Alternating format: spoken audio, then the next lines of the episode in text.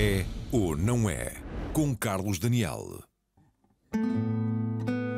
Já não sei porque guardei para mim.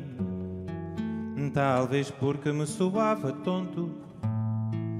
Dito assim ao espelho, enfim.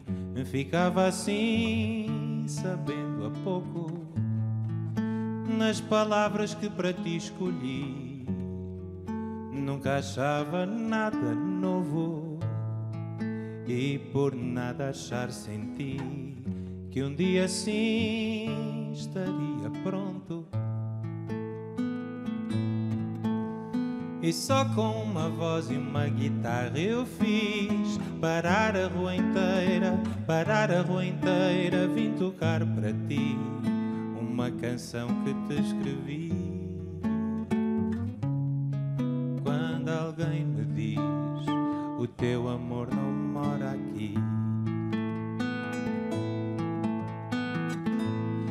Fiz canções que me soavam bem E quem cantava quem as ouvia. A cantar imaginei Nós mais além como seria? Pelo mundo todo te cantei E voltei a passar aqui. Terás filhos, estarás bem É que ninguém sabe E só com uma voz e uma guitarra eu fiz parar a rua inteira, parar a rua inteira, vim tocar para ti uma canção que te escrevi.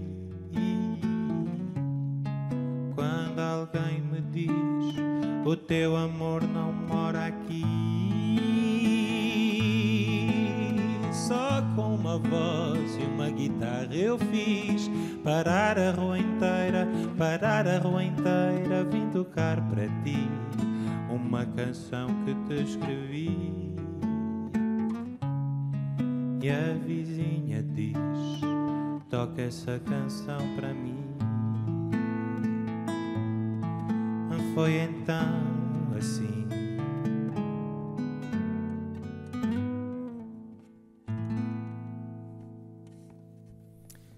E é ou não é esta uma bela maneira de começar um programa em que se vai falar da língua portuguesa. António Zambujo, bem-vindo, é um gosto de ter Olá, obrigado. espaço. Em estreia, uma atuação musical, não é ou não é? É verdade, e é bom que sejas obrigado. tu, é um gosto enorme para mim, como sabes. Hum, este teu disco, esta, esta canção chama-se Lote B Uhum. e é do disco Voz e Violão. É de um disco que se chama Voz e Violão, que saiu há uma, ainda não há uma semana, saiu, há, saiu na sexta-feira passada, hoje é aqui, terça-feira, não é? Terça-feira. Então, Absoluta novidade. Absoluta e é como uma novidade. voz e um violão consegue cantar-se o que há de mais bonito em português ou não? epá, eu sou um defensor disso, até porque os meus grandes, os meus grandes ídolos, os meus grandes heróis, de, de, por assim dizer, assim o fazem, como é o caso do João Gilberto. João Gilberto foi o primeiro ali, não é? o- Foi assim Sim, o João, o Caetano Veloso, depois mais tarde também já fez. Aqui em Portugal também já vi alguns concertos de bandas que têm um som original diferente, mas depois transformam aquilo para uma coisa mais acústica e também me soam bastante bem, por isso acho que é. é- Há acho pelo que menos muitas só coisas a voz e a bonitas guitarra em são português suficientes, sim. que permitem isso. É. Eh, o, o nosso programa é sobre língua portuguesa. Hum, o, o teu cuidado na escolha das letras eh, passa por quê? É quando pensas num álbum como este, em que há uma data de canções que nós não conhecíamos e outras que tu quiseste cantar, e nem todas em português, curiosamente também, mas quando, quando vais à procura das letras, o que é que procuras nelas? Essencialmente é a história, é a história, é a história que passam, não é? O, uma canção é, é, é, é uma história, não é? A música serve para, para dar ali quase como, como um, sentido às palavras, ou dar mais sentido às palavras. Pelo menos é assim que eu imagino, não só enquanto, enquanto compositor, mas também enquanto intérprete. Ah, e, é, e é assim que eu imagino, é, é, é- é contar uma história. Ah, eu, eu conto sempre esta, esta coisa que acho, que acho incrível, que uma vez a falar, sobre, a falar sobre o João Monge, que é um dos letristas, provavelmente é o letrista que eu mais, que eu mais canto, ah, a falar do João Monge, alguém escreveu que eh, as letras do João Monge parecia que se estava a escrever à janela. Ou seja, ta- estava a ver o que estava a acontecer na rua e depois passava para o papel uh, aquilo, que, aquilo que via. E é um bocadinho isso, é um bocadinho essa, essa imagem de, de letra que eu, que eu gosto mais de cantar, não é? Que Vais ter ali uma espécie de janela hoje, tens um lugar. Não sei se já participaste de algum debate deste género, mas. Não, já tive uma vez num prós e contras, mas não era sobre a língua portuguesa, era sobre o estado da música em geral. Hás de voltar, se calhar, para isso, mas hoje é sobre a língua portuguesa. E enquanto caminhas, ainda esta pergunta. Há, há António, uma musicalidade, e, antes de tu responderes, cumprimento o Ministro Augusto Santos Silva, o Ministro dos Negócios Estrangeiros, a escritora Isabela Figueiredo, o jornalista Nuno Pacheco, são alguns dos meus convidados esta noite, mas perguntava, está uma musicalidade particular nas palavras em português? Tu que gostas tanto do, do português de Portugal, mas também do português do Brasil nas cantigas? Pá, eu sou suspeito. Eu acho que a nossa língua, é, vá, para, não ser, para não ser assim demasiado patriótico, acho que as línguas latinas são as línguas mais bonitas de se cantarem pelo menos são as que eu mais gosto de ouvir cantadas. O, o, o, o, português e o espanhol, mas também passando pelo francês, pelo italiano. Uh, para o meu ouvido, para a minha sensibilidade enquanto, enquanto ouvinte, são as, são as línguas que eu mais gosto de ouvir cantadas e de cantar também. Vamos cruzar o mar, já que do nosso, da nossa língua se vê o mar, dizia Virgílio Feira. Cruzemos o mar já na abertura do programa, olhemos outros continentes, a África e América, para perceber desde já no Brasil com o Artur da Apiev, e agradeço muito ao Artur a disponibilidade para estar neste nosso debate, jornalista, escritor, também crítico musical, jornalista da Globo News nos tempos mais recentes. Artur, eh, o que é que se sentem no Brasil ao ouvir o, António Zambuji e já agora até onde é que vai o teu conhecimento, a sensibilidade para estas canções, desde logo dos Ambos. Boa noite, Carlos. Boa noite a todos os participantes, também aos espectadores. Eu achei muito bela essa canção do Antônio Zambujo desde que eu ouvi a primeira vez. Tive a oportunidade, inclusive, de falar dessa música especificamente no programa do qual eu participo na Globo News, que eu achei Lote B muito bonita além da homenagem que ele já dizia naquele momento que fazia o João Gilberto, um dos grandes ídolos. O disco dele, o título é um título é, que dialoga com o disco famoso do João Gilberto. E ouvia o Zambujo falando agora e concordo inteiramente com ele sobre a musicalidade das línguas neolatinas. Né? Acho que português, espanhol, francês, italiano elas soam tão melhor. Claro que nós somos torcedores de alguma forma, nós somos muito suspeitos para falar delas, mas eu acho que elas têm uma musicalidade. E no decorrer da vida, viajando aqui e ali, encontrei muitas pessoas que não falavam música, não falavam português e vinham me perguntar que língua eu estava a falar para dizer da sua admiração pela sonoridade daquele idioma. Então, embora a gente possa torcer um pouquinho, puxar um pouco a sardinha para nossa brasa, eu acho que há fontes imparciais que podem corroborar que o português é uma das línguas mais belas quando cantadas também.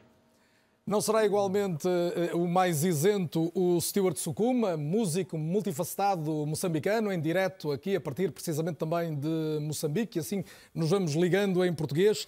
Uh, Stuart, bem-vindo também a este grande debate do Canal 1 da RTP músico, eh, compositor, letrista, alguém que divulga também eh, muito da cultura eh, africana e moçambicana em concreto.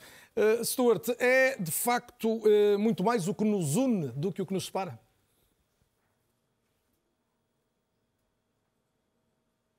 Eu creio que não está a chegar nas melhores condições o som do Stuart Sukuma.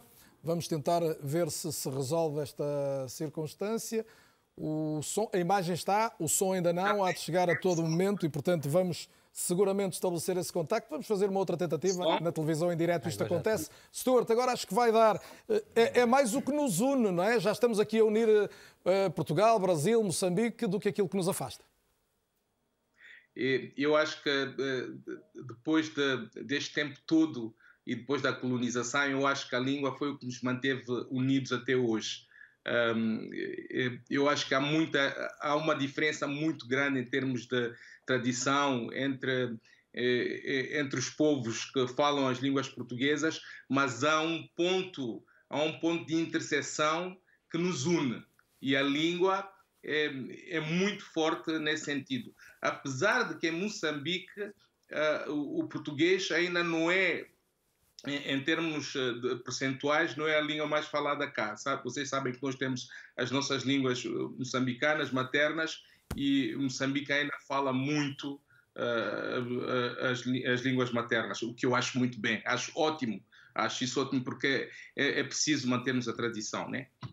Já e volto, Stuart. Obrigado também pela presença. Eu estou aqui com a informação da Regi toda nos meus ouvidos e, portanto, tive algum momento de dificuldade em ouvir o Stuart. Já percebi que há uma câmara 3 que é a minha que está agora no ar e, portanto, é uma boa deixa para olharmos o português a partir dos grandes números. Se quisermos, são os números das letras que estão hoje no nosso raio-x, que é o ponto de partida para o debate que se segue.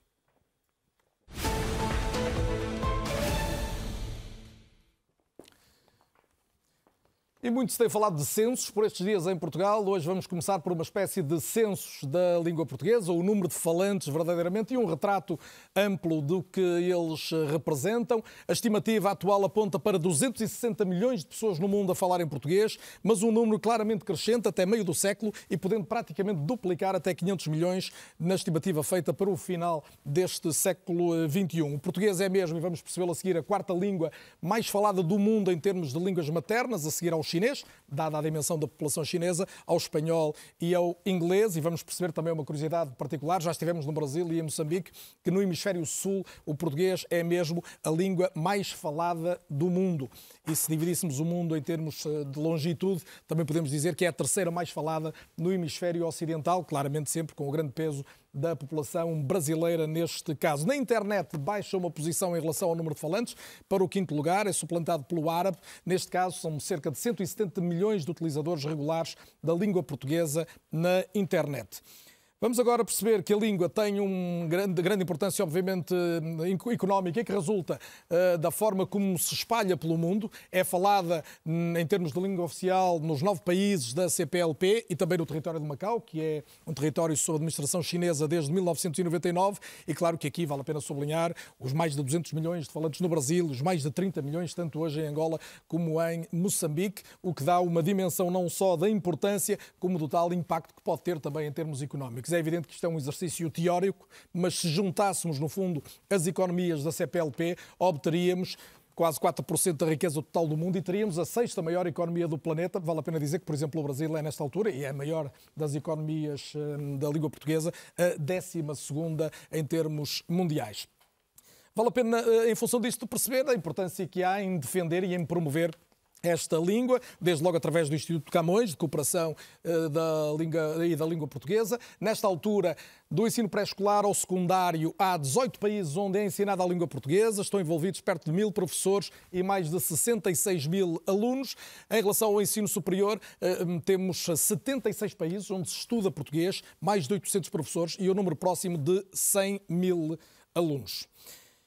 E o que vamos perceber é que há muita gente que, obviamente, estudou português por razões eh, de oportunidade escolar, também de circunstâncias relacionadas com o mercado de trabalho, apenas para mudar de vida, e todos esses um dia vão aprender o significado de palavras como aquela que eu deixei ali atrás. O português continua, entretanto, na corrida para chegar à língua oficial das Nações Unidas. O caminho será ainda longo, mas esse é o objetivo a médio prazo para um idioma que está nos cinco continentes e já é a língua de trabalho em várias associações internacionais. Pode não ser um número absolutamente rigoroso, este dos 260 milhões de falantes do português, pode até estar avaliado por excesso, mas uma coisa é certa, não tem contabilizados aqueles que não conhecem a língua, mas sabem cantá-la.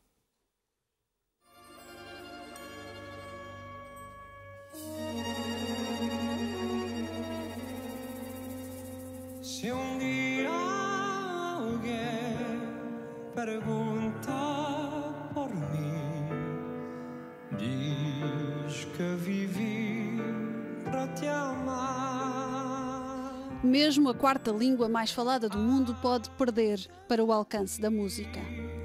Só existir cansado é sem nada para este sul-coreano, que a semana passada levou Amar pelos Dois a um concurso de talentos, canta em português, mesmo não estando entre os 260 milhões que falam a língua. A canção, que desfez o enguiço da participação de Portugal na Eurovisão, teve também outro papel: fazer chegar a mais gente cada uma das palavras.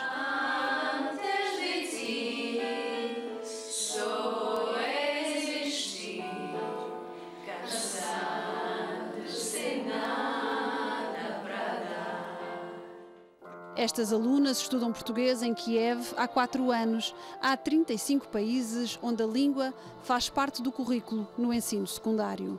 É muito profunda e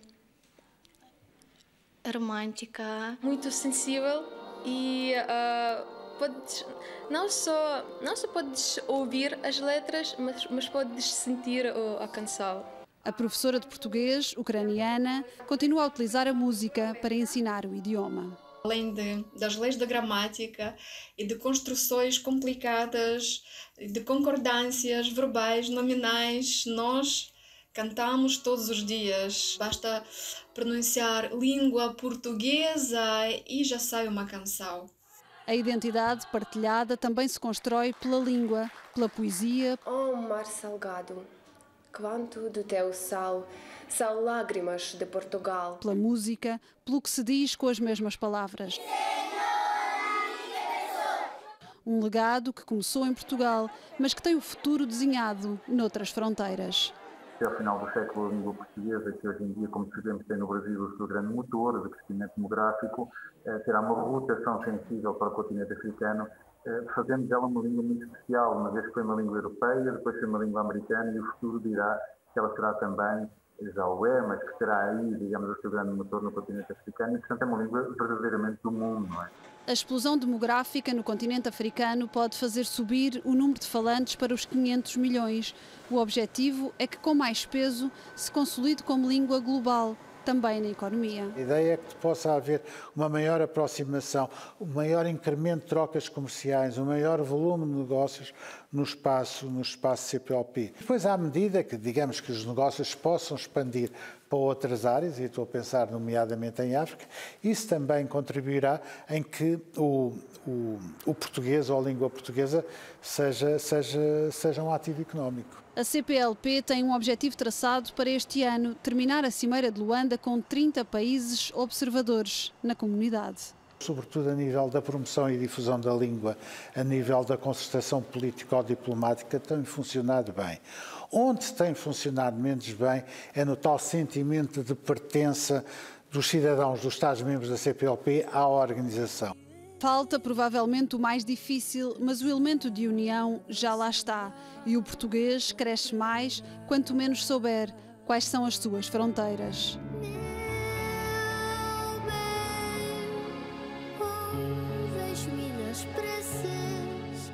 Teodoro tem oito anos, é lituano e num concurso de televisão também escolheu amar pelos dois, mesmo não sabendo falar português. O meu coração pode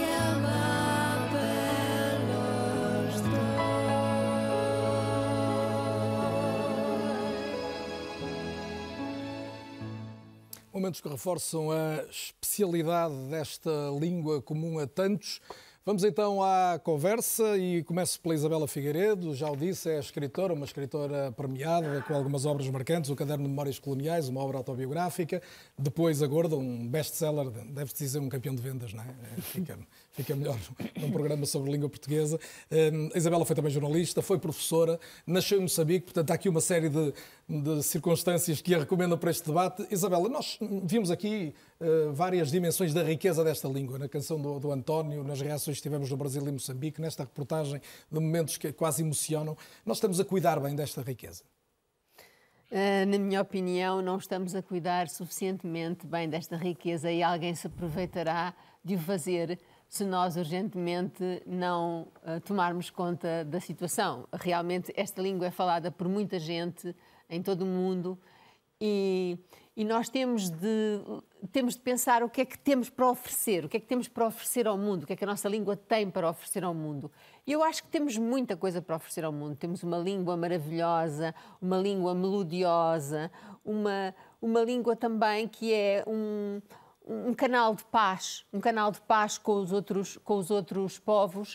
Uh, e, e, e, temos uma, uma, cultura riquíssima para levar, uh, que a nossa língua trans, transporta para o mundo.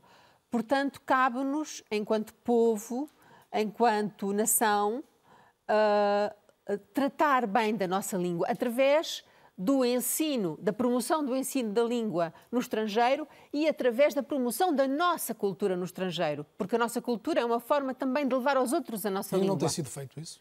Eu penso que insuficientemente, tem sido feito insuficientemente. Ministro Augusto Santos Silva, bem-vindo também. Uh, Ministro dos Negócios Estrangeiros, tutela desde logo o Instituto Camões, uh, obviamente, que é o, o, braço do Estado português para a promoção da língua e da, e da, cultura portuguesa no exterior, em coordenação, vale a pena lembrar, com outros ministérios que o senhor conhece bem também, quer o da cultura, quer o da, o da educação. O senhor foi professor também, quer do ensino secundário, sou, quer depois. Sou professor. Eu disse do ensino secundário, quer depois, como sabemos, na, na Faculdade de Economia do Porto há muitos anos. Uh, portanto, é alguém que se preocupa com a língua, com o ensino. Como é que lê esta crítica da Isabela Figueiredo?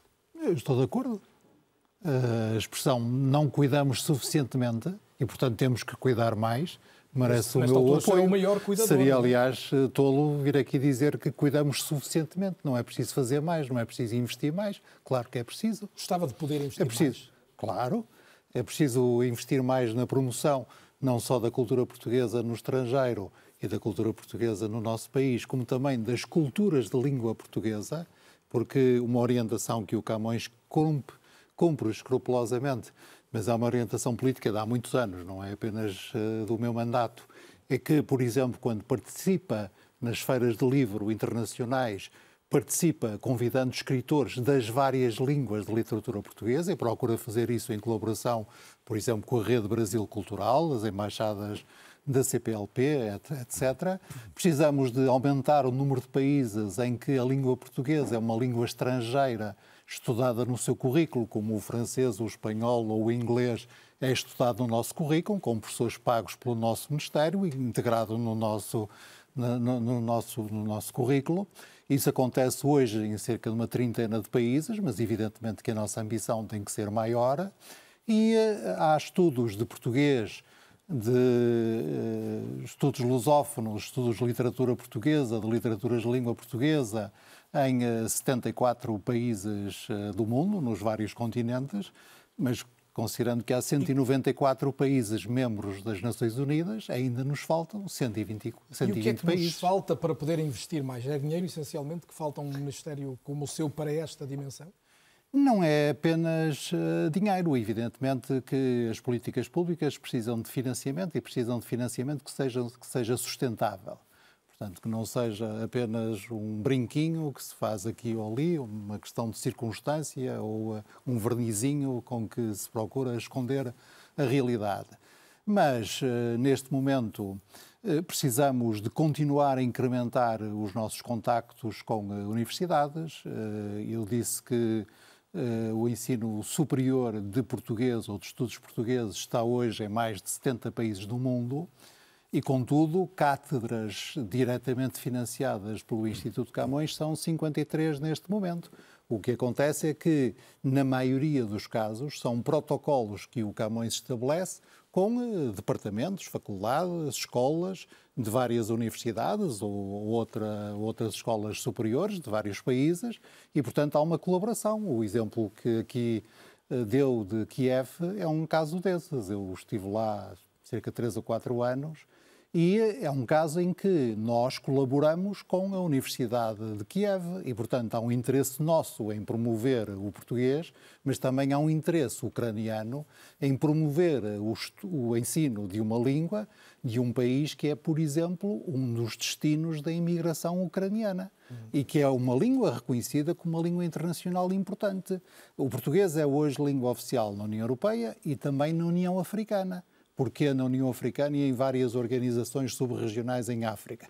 Exatamente porque é uma das línguas mais faladas em África. E mais se será, tirar o português, tirar o inglês, se- se puser o inglês, o árabe, o francês e o português, tem as, as línguas E internacionais mais será mais em. África, vale a pena destacar isto. Para se a além das línguas aquela- maternas, o evidente, etc. eh, Se a evolução for a que se prevê, Nuno Pacheco, e com este passo a ti também, bem-vindo, redator eh, principal do Jornal Público, jornalista, desde sempre, eu diria, não só interessado pela, pela literatura e pela língua portuguesa, mas também alguém que acredita que o jornalismo se faz cuidando bem da, da língua, se faz melhor se cuidarmos bem da língua portuguesa. Uh, Nuno, a, a, pergunta para ti é, no fundo, é esta. Vemos aqui uma, uma escala, ainda agora o ministro Augusto Santos Silva lembrar de, de, de, onde chega a língua portuguesa, países cada vez mais distantes, em alguns casos, em termos de ensino. Vemos esta perspectiva de um crescimento que pode fazer com que seja uma língua dominante, já não apenas na América do Sul, mas também em África, ainda neste século. Uh, uh, isto, isto é um cenário demasiado cor-de-rosa para para a língua portuguesa? Há aqui um lado, um lado lunar ou um, ou um lote B, se quiser buscar a canção? Não direi que é um lado lunar, é um lado algo lunático. Porque hum, eu penso que há aqui um problema grande, que é nós temos sempre, hum, cultivamos uma mania das grandezas extraordinária. Em relação à língua, nós uh, uh, o que fazemos com grande frequência é desfilar números. Ainda agora, aquilo que vimos ali são números, números, números, números. A língua tem um grande valor, é um negócio.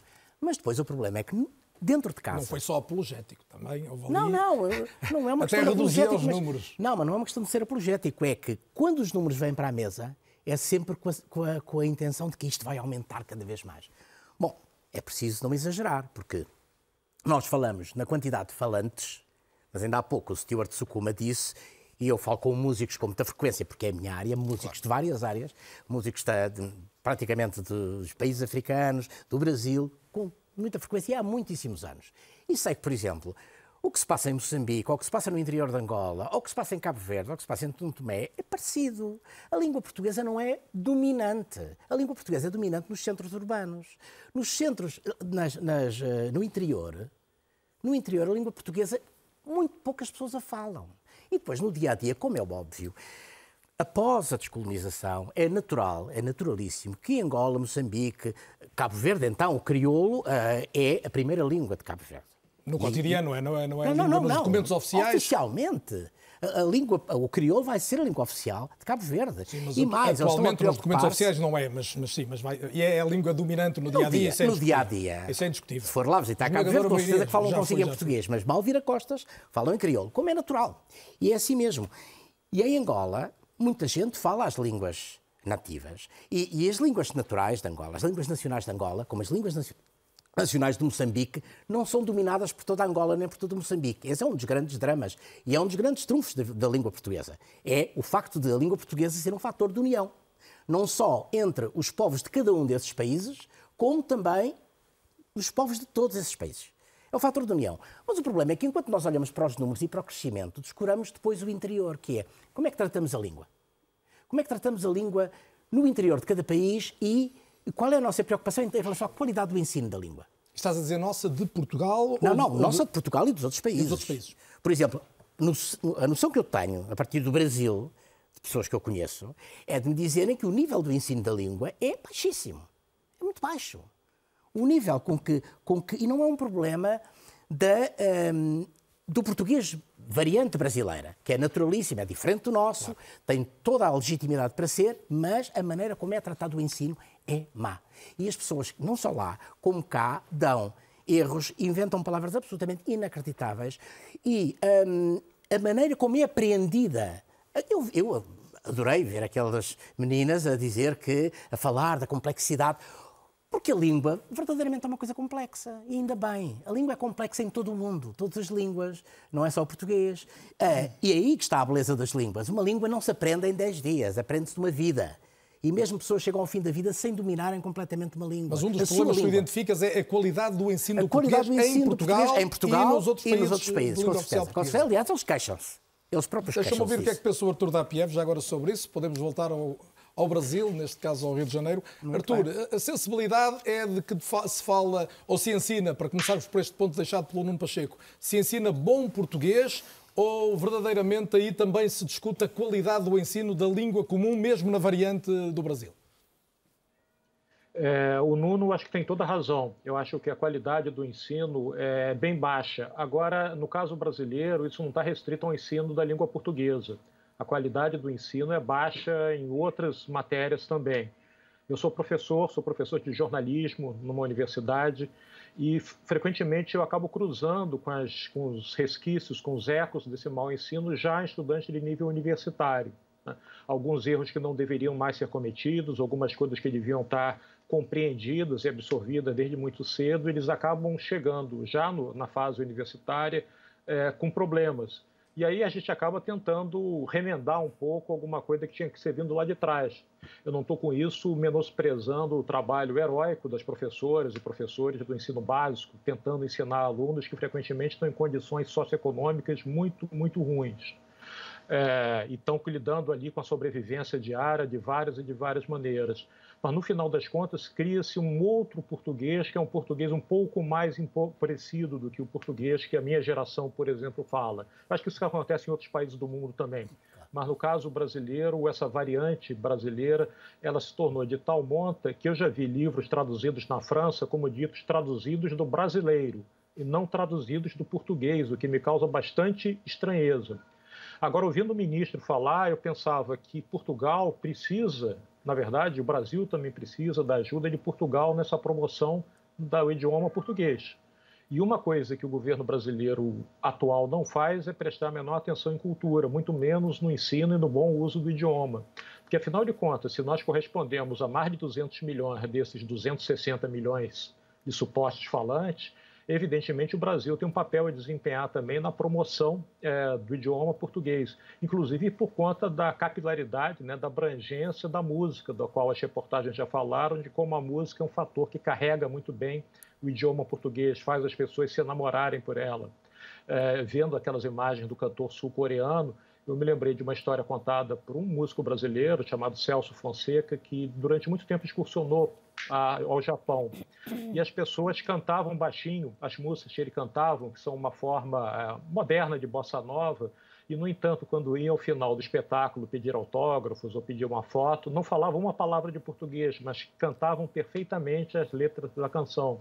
Então, acho que o Brasil tem um papel a desempenhar também na manutenção, no progresso do idioma português no mundo. Acho que ele não pode fingir que o português, por ter esse nome, é um idioma que só diga respeito ao Portugal, absolutamente. Eu acho que é, em outros tempos o Brasil haverá também de tocar essa, de tocar essa missão de melhorar o ensino do português e torná-lo realmente mais aprofundado nos países onde ele se fala e colaborando também com países onde ele é uma eletiva, caso da Ucrânia mostrado aí na reportagem.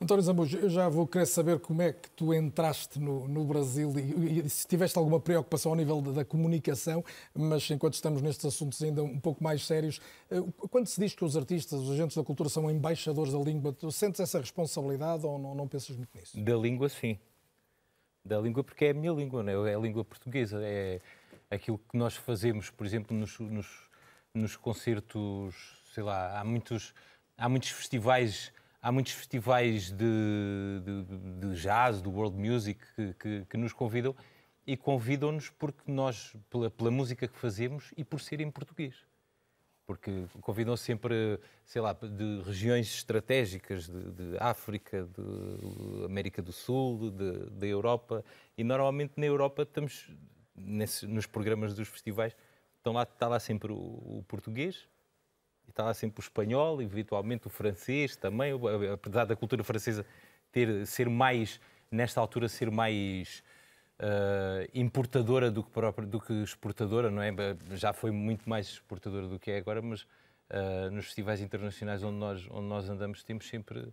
Sim, estamos e há sempre esse cuidado e há sempre essa preocupação de saber que, que língua estamos a falar, ou seja, aquilo, aquilo que nós vimos aqui com a música do Salvador Sobral, obviamente a uma dimensão muito maior, é uma coisa recorrente uh, em vários países, muitas pessoas que querem aprender a falar uh, que querem perceber aquilo que nós cantamos. Desde logo o fado é um, é um ótimo exemplo. O caso da Amália, tiveste imensos casos, e do caso de, agora das, da, da, Marisa, da Ana Moura, da Carminho, uh, de todo, todos, os, todos os artistas portugueses que andam mais, mais por, pelo mundo. Uh, muitas pessoas que vão assistir a esses concertos querem aprender a falar português para perceber aquilo que nós estamos a dizer. Isso é, Falamos é sempre de, de, globalização, estamos sobretudo numa era de, de comunicação em que muito depressa um, um vídeo teu chega a uma, uhum. uma, uma, zona qualquer longínqua do planeta. Um, tu sentes que há hoje uma capacidade de quem canta em português, mesmo em Portugal, o, o país pequeno que tinha tanta dificuldade, a Amália era um caso absolutamente singular uhum. durante, durante algumas décadas. É, é mais fácil hoje chegares a esses circuitos da world music, a serem mais requisitados. Sentes hoje que há mais espaço para a canção em português? Eu acho que sempre houve. acho que sempre houve. Tens, tiveste, tiveste o caso da Amália, depois mais tarde tiveste, tiveste também uh, o Carlos do Carmo, também andou a cantar pelo mundo todo durante, durante, durante a, brilhante carreira que ele construiu. Uh, Uh, mais recentemente o Camané, uma Faldar Arnaud, estou a tentar colocar as coisas de, cronologicamente. Depois tiveste o Camané, uma Faldar Arnaud, tiveste o Paulo Bragança também um bocadinho antes, tiveste, depois apareceu a Marisa, apareceu a Carminho, uh, eu, o Ricardo, o Ribeiro, uh, e as, as, as Ana parcerias, Moura. As parcerias com para... cantores africanos, com cantores brasileiros, são cruciais para, para se conseguir essa reconhecimento. Não diria que, não diria que sejam, uh, não, não, não direi que sejam cruciais, direi que se, tudo o que faz sentido, tudo o que faz sentido é bom. Mas tem que fazer sentido, ou seja, não vamos fazer uma coisa, não pode haver uma visão uh, comercial ou uma visão de, como, como o Nuno estava a dizer há bocado, não pode ser uma coisa só de números, não pode ser para, para temos que atingir objetivos, temos que fazer assim, temos que cantar com aquele tipo porque ele, porque ele tem muitos seguidores ou porque ele é muito conhecido. As coisas. Eu, eu pelo menos, eu tenho essa, essa, essa ideia. Eu acho que as coisas, se, se, se forem construídas com, com, com cumplicidade e se fizerem sentido, eu acho que atingem uma dimensão muito maior do que pelo simples facto de ser um tipo qualquer que tem, sei lá, tem milhões de seguidores. Vou pedir a opinião sobre isso também ao Stuart Sukuma, que é tido como um dos mais internacionais artistas da, da música moçambicana por estes dias. Stuart, eh, o Stuart canta não apenas em português, canta em línguas nativas, canta em inglês, até porque fez formação em, em Inglaterra. Partilha desta leitura do, do António Zambujo, que a questão, se calhar a questão da autenticidade é, é mais importante e depois então a língua pode ajudar a dimensionar uma carreira? Claro, mas antes queria corrigi-lo, Carlos. Eh, não são línguas nativas, são línguas moçambicanas. Moçambicanas, peço desculpa. Sim. Está corrigido e, e muito bem, e muito queria... bem corrigido. Olha, Carlos, eu, eu, gostaria de voltar um bocado atrás e, e se calhar pisar um bocadinho o assunto que o, o jornalista Nuno uh, falou, que não são números.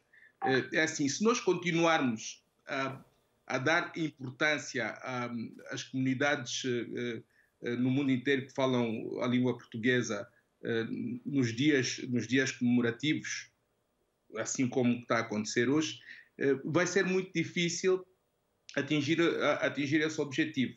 Eh, e eu penso que eh, eu penso que tem haver um contacto mais regular eh, e em termos culturais e nós sabemos que a cultura leva a língua leva outras leva outras tradições para o mundo inteiro eu acho que tem de haver mais equidade tem de haver mais tem de haver um balanço entre entre os países que fazem parte da CPLP e, e, eu acho que há muita falta de cuidado neste relacionamento.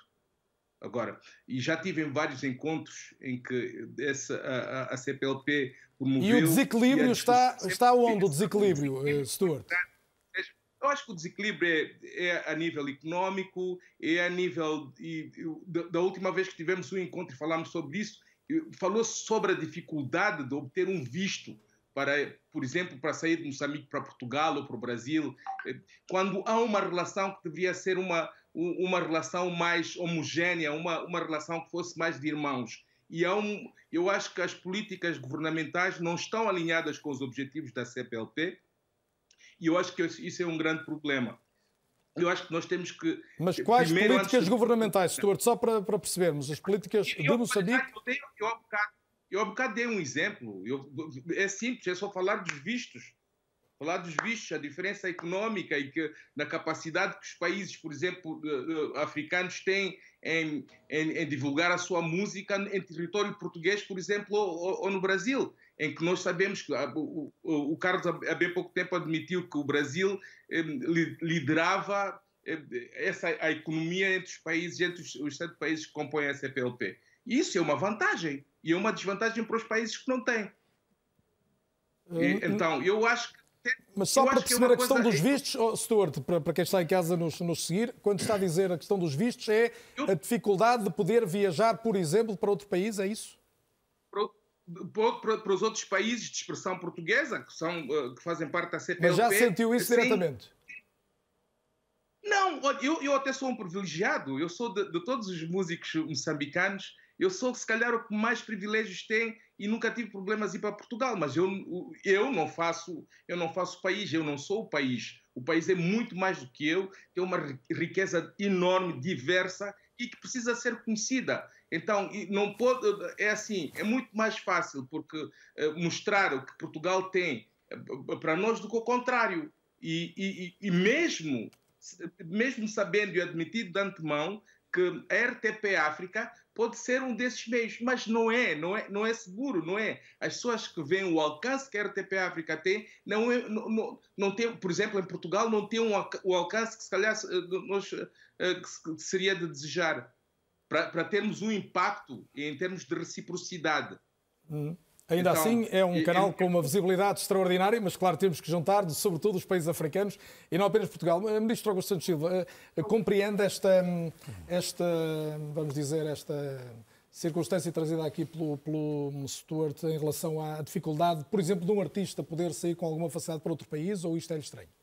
Não, não, uh, compreendo e por isso mesmo é que nós estamos envolvidos no âmbito da CPLP em aprovar um novo regime de mobilidade. Neste momento, o texto do acordo já está validado pelos ministros das Relações Exteriores e, portanto, na próxima cimeira da CPLP, que será em Luanda, 16 e 17 de julho próximo, comemorando, aliás, o 25º aniversário da organização, será aprovado um regime de mobilidade. No caso português, o que é que isto significa?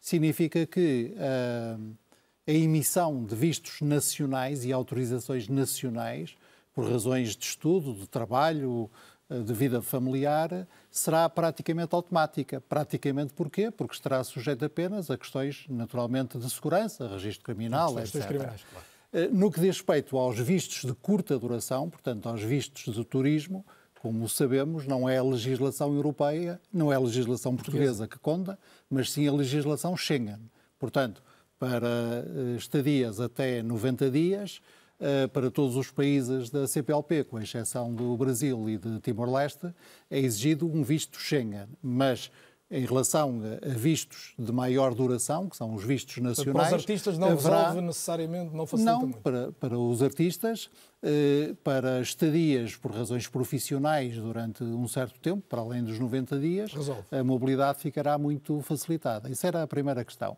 Eu queria, se me permite, esclarecer a segunda questão, que é a questão da dimensão do número de falantes em português porque é bom que fique claro que a estimativa dos 252 milhões de falantes fundamenta-se país em país nos seguintes factos.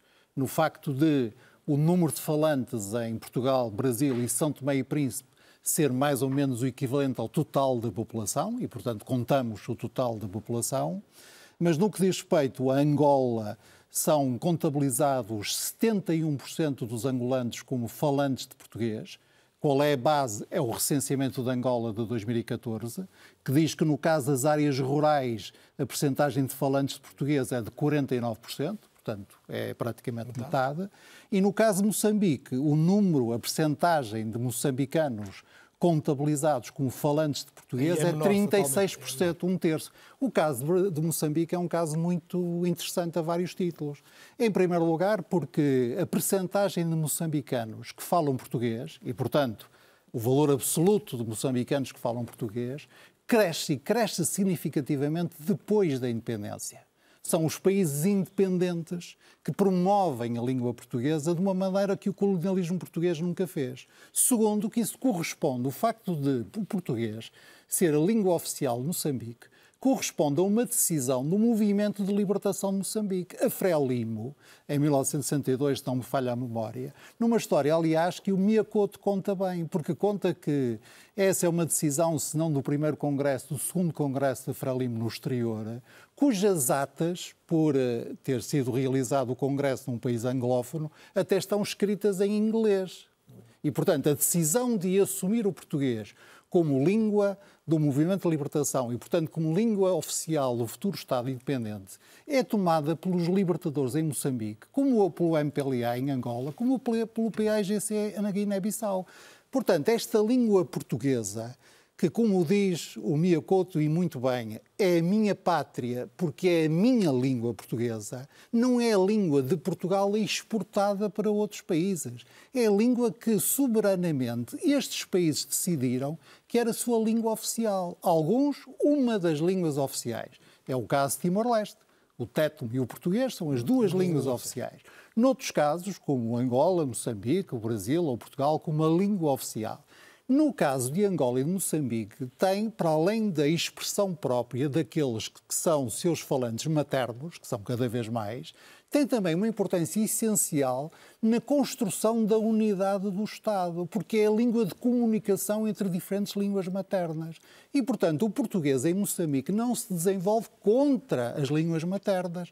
O português em Cabo Verde não tem que sobreviver contra o crioulo, é com e já vamos voltar a esse tema logo a seguir é intervalo, até porque eu vou gostar de ouvir a Isabela Figueiredo, que deixou aqui uma ideia na intervenção inicial sobre que podiam outros aproveitar o espaço que a língua portuguesa não soubesse ocupar nos vários países onde se fala de diferentes modos o português que nos une. É o tema do debate esta noite. Voltamos a seguir um intervalo de 5 minutos com palavras das mais bonitas ditas em português.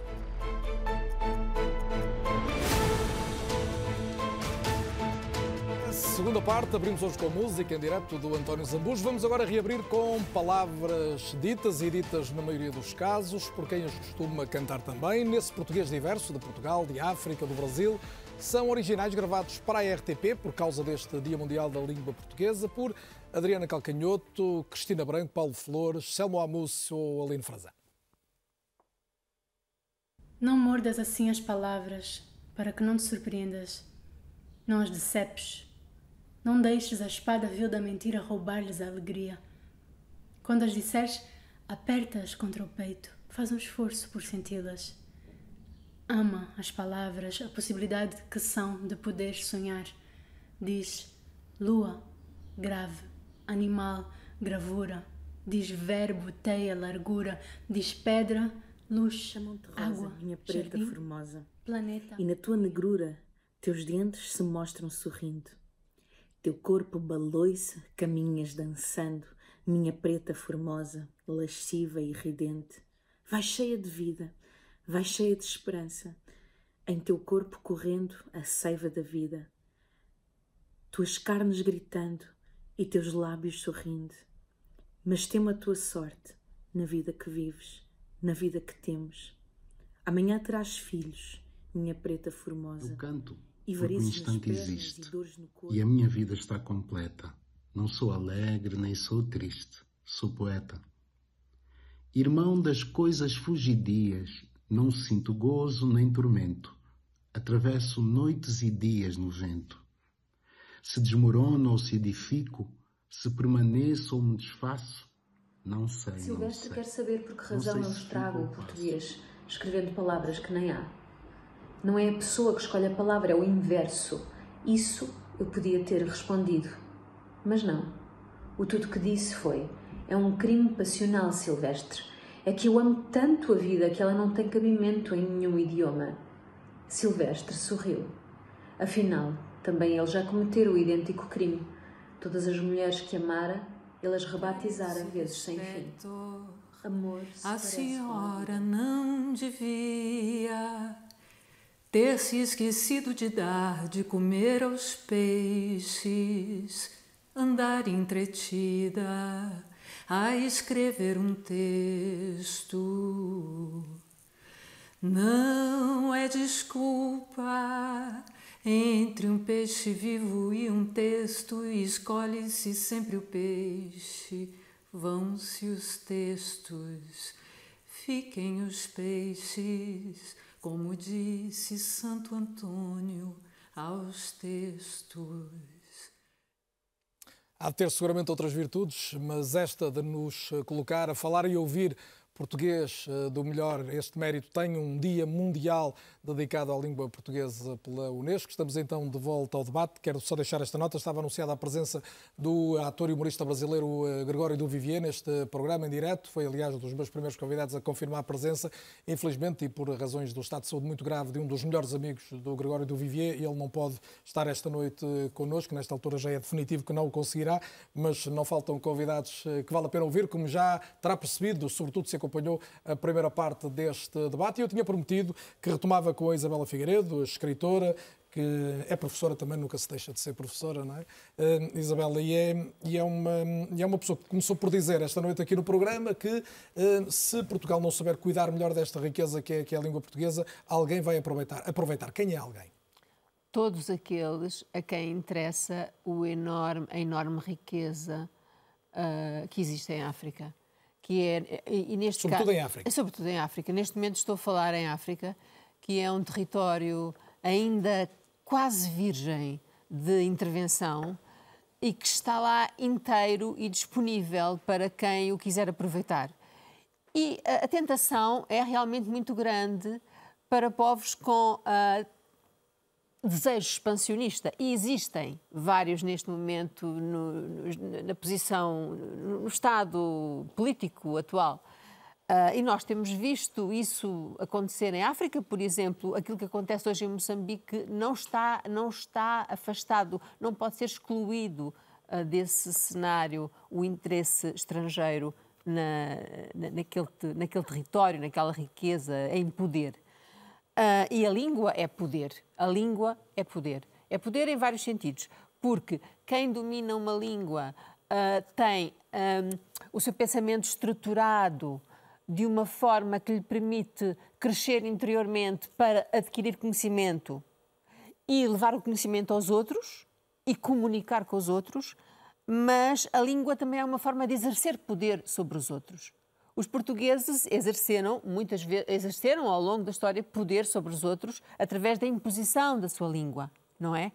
Uh, hoje nós já não, não, estamos nessa fase, nós, não, nós não, não somos donos da nossa língua, uh, que, que gostamos que os outros a amem, a falem a, como, nós, como nós a amamos e a falamos, mas o que se passa é que, em, por exemplo, em África, e devo, devo uh, restringir-me ao campo que eu conheço tão bem, que é Moçambique. Uh, há bocadinho o Sr. Ministro dizia que o Frelimo, uma das prioridades, das prioridades da Frelimo, quando chegou ao poder, foi realmente alfabetizar o país. E isso é verdade. Eu fiz alfabetização nos meus, nos meus primeiros anos de adolescência em Moçambique. A, a, a, ideologia política de Samora Machel era a alfabetização. Ele estava bem consciente que a alfabetização uh, criava uma riqueza, uma riqueza um, ideológica. Uma e riqueza... é verdade que reforçou claramente o número de falantes de português em Moçambique. É? Sim, mas Samora durou pouco tempo. A verdade é que o que é Moçambique sem Samora? Quais são as prioridades de Moçambique hoje para a sua educação? Porque é que os alunos moçambicanos chegam à universidade sem falar português? Porque a questão é esta. Sim, é verdade. O Camões investe nos... Camões, o Instituto Camões. O Instituto Camões investe na, na, promoção dos escritores africanos e brasileiros e leva-os a eventos internacionais de, de, de, língua portuguesa. Mas que meios têm estas pessoas para chegarem alguma vez a serem escritores? Que educação têm elas nos seus países de origem para alguma vez chegarem lá? Uh, será que estes, estes, escritores não tiveram todos eles uma educação em escolas portuguesas? Como são as escolas públicas nos países africanos? Que educação têm eles? E eu acho que Portugal aqui também tem uma palavra. Nós também temos alguma. Enfim, deveria haver da nossa parte uma generosidade, um mecenato. Não só nós, não só nós portugueses, mas os outros países que falam português, como o Brasil ou Angola. Nós temos de ter uma política comum de, de interajuda mas a Isabela está a pensar mais na divulgação da cultura, ou seja, seja da música, seja da literatura, ou num investimento efetivo na aprendizagem, desde logo do português? Nas duas coisas. Porque a cultura, o zambujo, a calcanhoto, era a calcanhoto, era a calcanhoto é? que terminou. Uh, todos eles são grandes embaixadores da língua portuguesa. Eu tenho a certeza que se nós levarmos os nossos artistas uh, os nossos músicos, os nossos, uh, os nossos espetáculos de teatro ao povo que não sabe sequer falar muito bem português, sabe apenas as palavras para comunicar, para negociar, para comprar.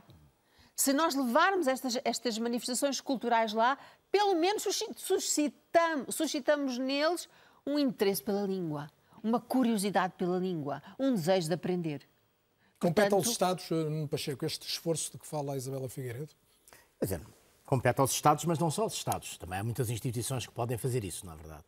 Agora, uh, eu acho que há aqui uma coisa que não foi falada ainda e que tem, algum, tem alguma importância nisto, que é, um, ehm, por exemplo, hoje foi divulgado, hoje não, já há uns dias, mas hoje em particular, foi divulgado um vídeo da Unesco, uma coisa de 1 minuto e 25 segundos, uh, que é um vídeo sobre a língua que nos une, não é verdade? E diz que liga-nos a, educação e a cultura, a ciência e o desenvolvimento, a palavra escrita, falada, cantada, sabemos disso tudo, é verdade. Mas depois, o vídeo é narrado num português lisboeta, por uma senhora com uma dicção perfeita. Uh, tem uma frase escrita num computador que diz: Sinto a tua falta.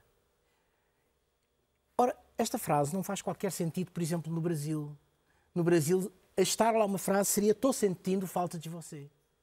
E, portanto, o problema é, nós continuamos a dizer que não somos donos da língua, que já não é nada connosco, que é com os outros, os outros têm a língua. Mas instituímos um esquema em torno da língua que nos permite, ainda por cima, fazer uma coisa destas, que é um vídeo daqueles fazia sentido, primeiro, ter várias fonéticas. Ou seja, ser dito por uma pessoa de Lisboa, uh, do Porto, do Brasil, de Cabo Verde, do que quer que fosse, para mostrar a diversidade fonética, de som, de, de, de, de sotaques que existe Exato. na língua portuguesa e ao mesmo tempo ter esta frase, sinto a tua falta, continuada a ser escrita da maneira que em cada um destes países se pode dizer. E há muitas maneiras. Maneiras populares, por exemplo, há pouco falava-se Fala-se em duas coisas que já agora quero dizer. Uma é, é o António Zabus falou de, de, músicos que andam pelo mundo. Bom, é bom não esquecer os Madre Deus claro. ou a Mísia, que andaram pelo mundo praticamente todo e que levaram a língua portuguesa a, a, muitos sítios. Uns com fado, outras com música popular. E havia menos, meio... menos bandas e menos cantores nessas alturas? Sim, naturalmente, mas, mas apesar de tudo, há muita gente ainda a circular por aí e há muita gente a receber a cultura portuguesa. Tu sabes mas... muito mais, mas eu diria que há mais hoje. Hoje há muito Sim, mais gente a circular. Há mais hoje, não sei se há mais hoje, vamos lá ver.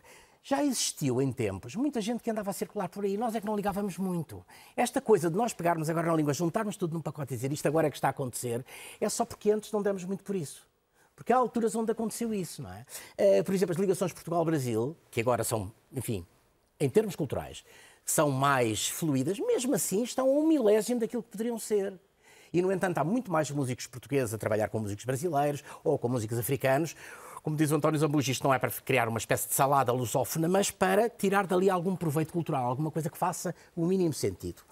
Mas esta, esta, já agora para voltar aqui a, a, a afunilar nesta coisa, desta, desta identidade que afinal não é uma identidade comum. É, isto é um vídeo claramente português, lisboeta e com uma frase em português de Portugal. E o resto? O resto não está lá. Ora bem, a ideia que houve, por exemplo, com uma coisa, com um acordo ortográfico, de tentar criar uma uniformização da grafia para que nós tivéssemos uma escrita comum nos vários países, é uma coisa que não só se percebeu que falhou, que não faz sentido, essa escrita não existe.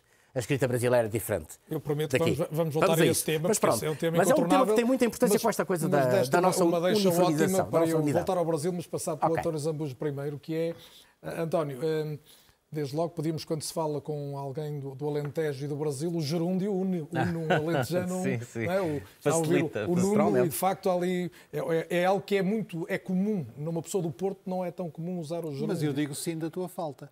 Como um angolano diz, como um moçambicano diz, como um guineense diz. Mas um brasileiro. Um brasileiro não diz. Eh, pois não. Mas compreendo. Mas é a tal diversidade. Compreendo, compreendo não inteiramente. Tradução. E mas... eu compreendo quando... Eu, eu... E, e, sobretudo estamos a falar de um vídeo de minuto e meio, quer dizer, tínhamos Sim, noção, é um de, noção nosso, de escala, noção da escala. Estamos a falar de uma coisa muito importante. E eu estava é a, falar do gerúndio, que é uma das coisas que eu no Alentejano ao Brasil. Mas, mas, mas eu, por acaso, eu uso o gerúndio também. Um açoriano. No jornalismo não se usa muito, por acaso. Até se foge um bocadinho do gerúndio uh, e às vezes é um, não, não da melhor um forma. Modo, há gerúndio é um modo bem bonito. E Estou fazendo. Sou... E é porque, porque Estamos conversando. É associação ao brasileiro, com não, medo da associação ao brasileiro. Não, não, não. Tem a ver um pouco. É, tem um é pouco a natureza, se calhar, do linguajar no Porto ou em Lisboa, onde se usa muito menos muito menos. Mas, é a língua oral, é, é a é maneira é de falar, oral, a comunicação é. oral. Mas é apenas um pormenor para, para chegar à pergunta, António, que é um, aquilo que eu deixei há pouco, um, se calhar pendurado, que é até que ponto tu te preocupaste com isto da língua ou te preocupas? Quando vais, por exemplo, cantar ao Brasil.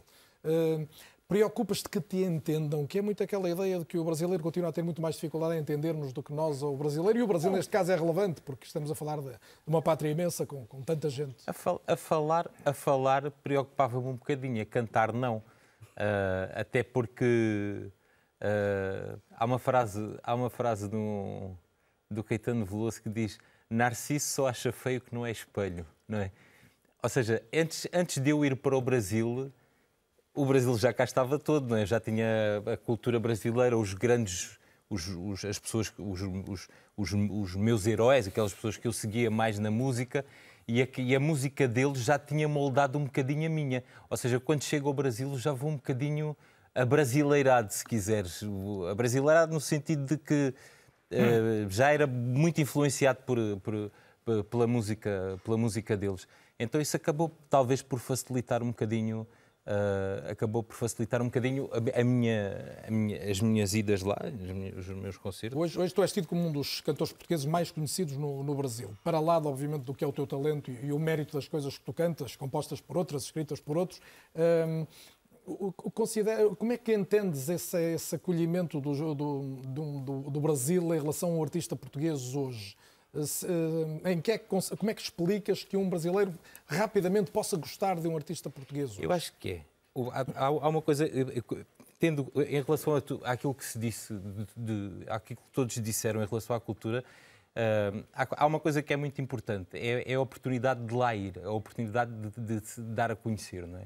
Depois, quem ouve, quem ouve ou aceita ou não aceita. Ou como que eu, quando leio um livro, eu faço as, faço as minhas seleções dos autores que gosto e dos autores que não gosto.